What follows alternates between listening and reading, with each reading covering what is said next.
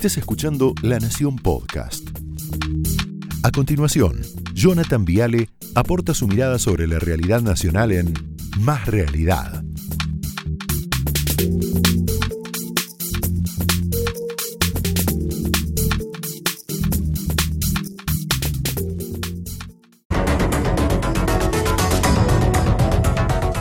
Ahí? Uy, mirá, se están saludando detrás de cámara. No, no, no, no lo filmes esto, no, no, no lo ponches, no lo. Uy, mirá cómo están hablando.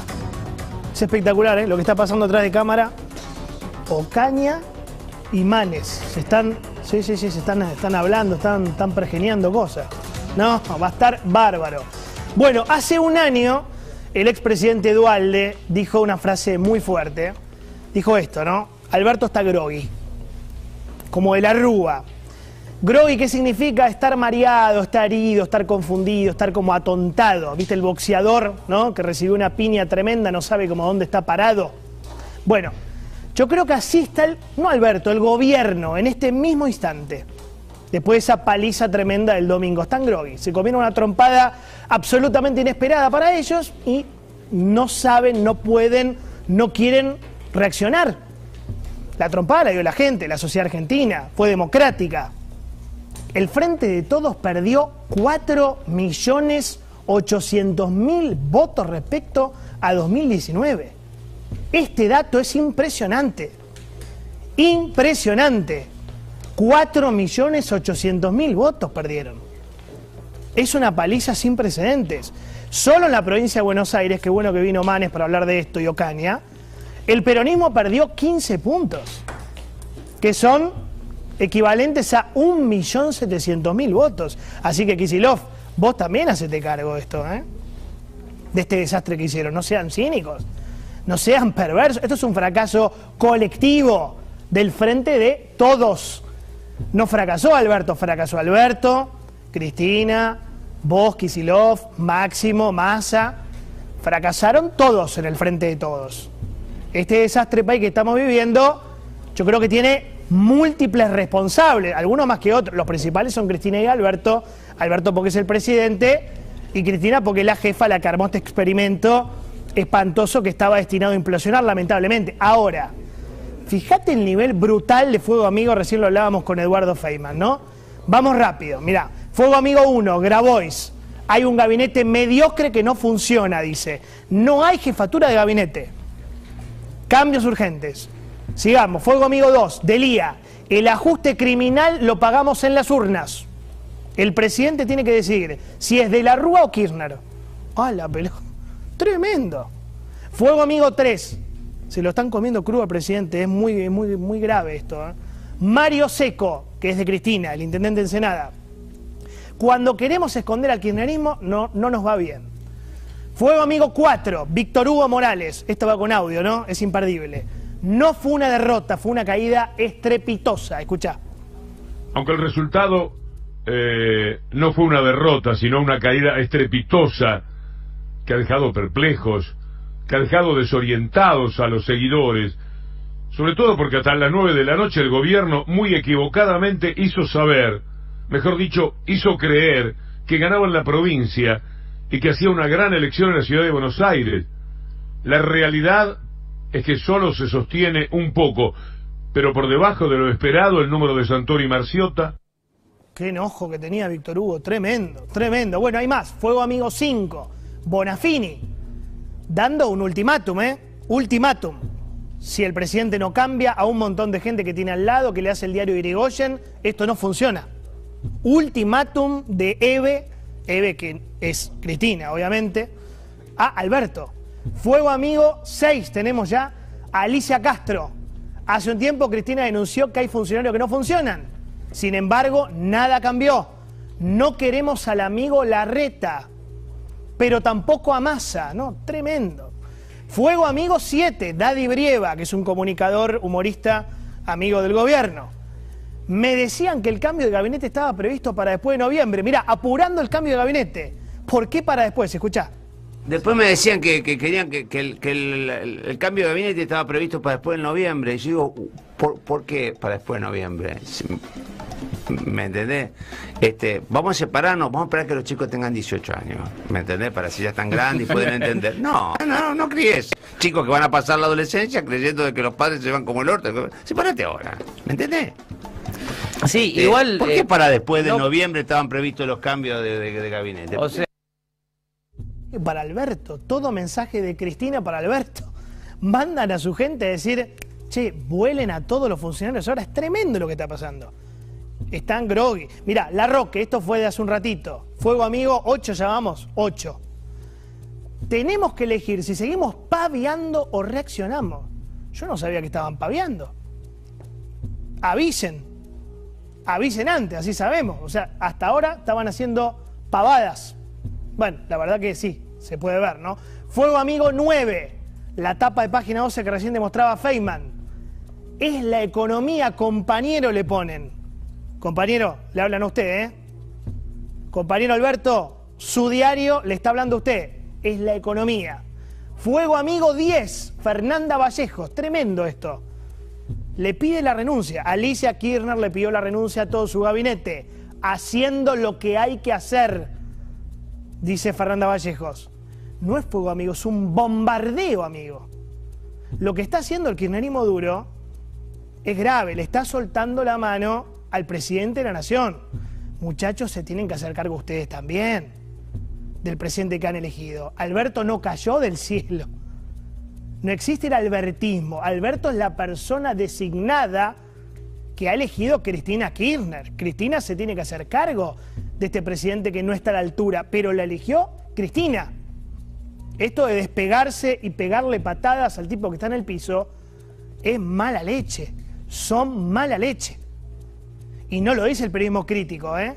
Lo dice la gente. Está en el piso. Mira el desastre que hicieron en la provincia de Buenos Aires. Tenés el conurbano.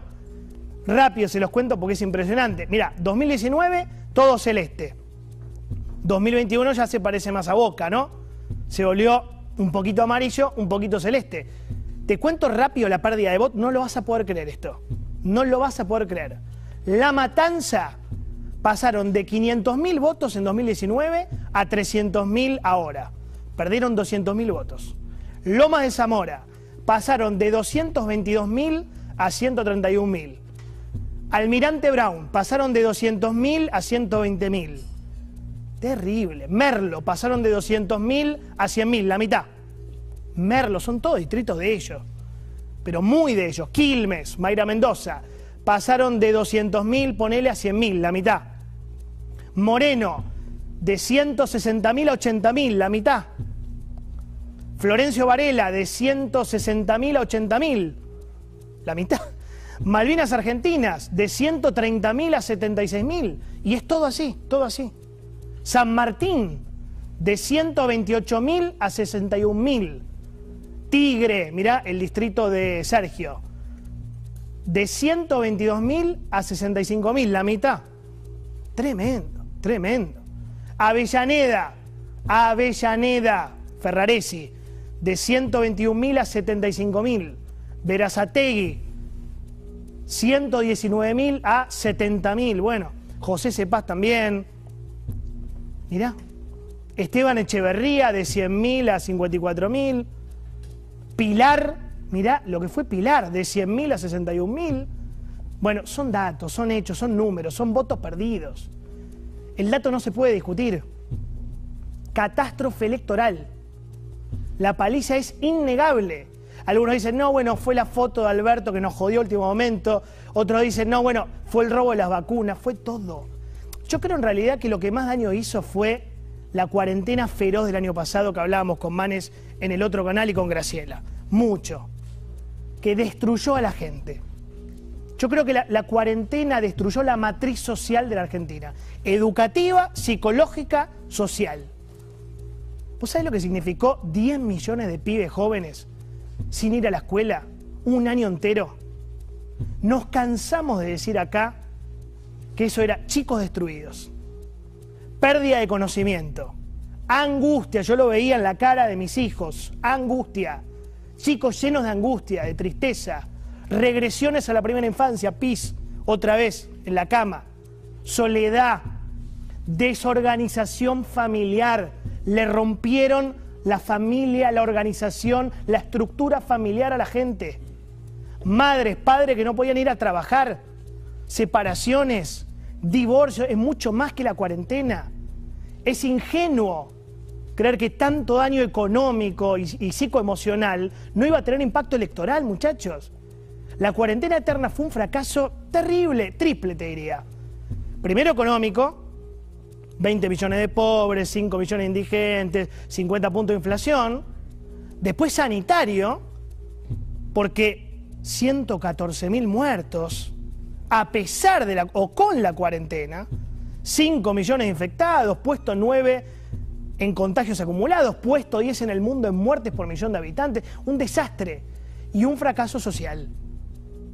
Porque yo creo que se destruyó lo más sagrado que es la salud mental, la salud emocional de las familias argentinas. Se duerme mal, se come mal, se toma más alcohol, se fuma más, más pastillas, menos vida sexual, más cansancio, más ansiedad, más irritabilidad, más depresión. Eso pasó, eso nadie lo puede negar.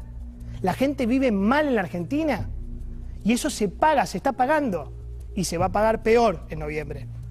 Se va a pagar peor porque falta gente que no fue a votar y mucha.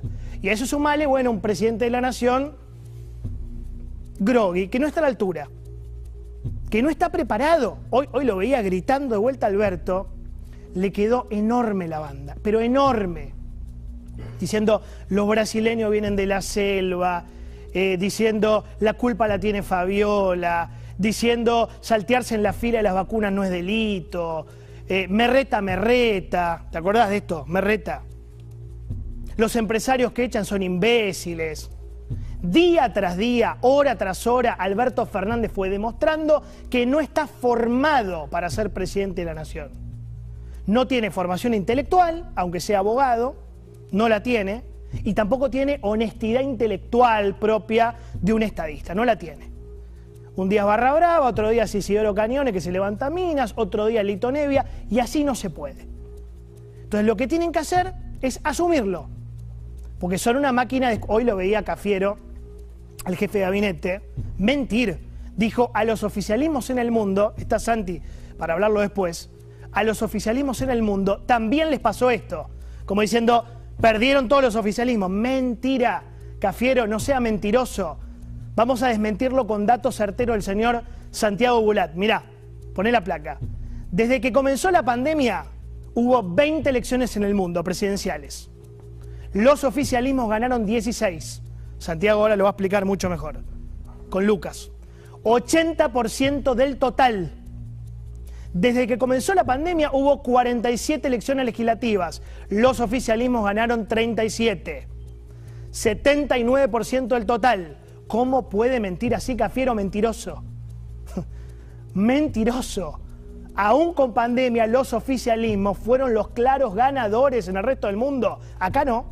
Acá perdieron. Porque además de pandemia, hubo cuarentena eterna, falta de vacunas, robo de vacunas, ministros de joda, presidente de joda, primera dama de joda, liberación de presos, 50 puntos de inflación. La pregunta es, bueno, ¿cómo lo van a arreglar de acá para adelante, no? Porque dicen que en noviembre van a rodar dos cabezas. Ahora no, dicen. Ahora no, porque bueno, no nos vamos a gastar el gabinete. Se habla de dos cabezas. Usted, ministro Cafiero, y el pobre Guzmán que le va a pagar. Por lo visto, Guzmán no, me parece que no se quiere ir del Ministerio de Economía. ¿eh? No sé si tenés la nota de Pablo Fernández Blanco en La Nación, que es muy interesante. Él dice, Guzmán mandó a pedir heladeras, freezers, microondas, 10 televisores de 50 pulgadas y hasta 72 copas de champán. No se lo estaría viendo Guzmán con mucha ganas de irse, pero me parece, por lo que dice la Nación, ¿no? Y ojalá entienda el ministro que no van a sumar más votos regalando IFE, ministro. La, gente no se vende por una IFE, ingreso familiar de emergencia. Porque hoy dice el destape, la página oficial del gobierno, bueno, oficial, ¿no? Exclusivo, el gobierno relanza el IFE para más de dos millones de personas. ¿Esta es la solución que tienen para ganar las elecciones? Muchachos, la gente no quiere más bonitos, ni planes, ni aguache, ni IFE, ni ATP. La gente quiere laburar. Levantarse temprano, desayunar, estar con los chicos, ir a trabajar, romperse el lomo y ganar plata. O sea, ganar plata no con una IFE, con esfuerzo, con mérito, con sacrificio. La gente quiere la dignidad que le robaron, que ustedes le robaron. Opiniones libres, hechos sagrados. Bienvenidos.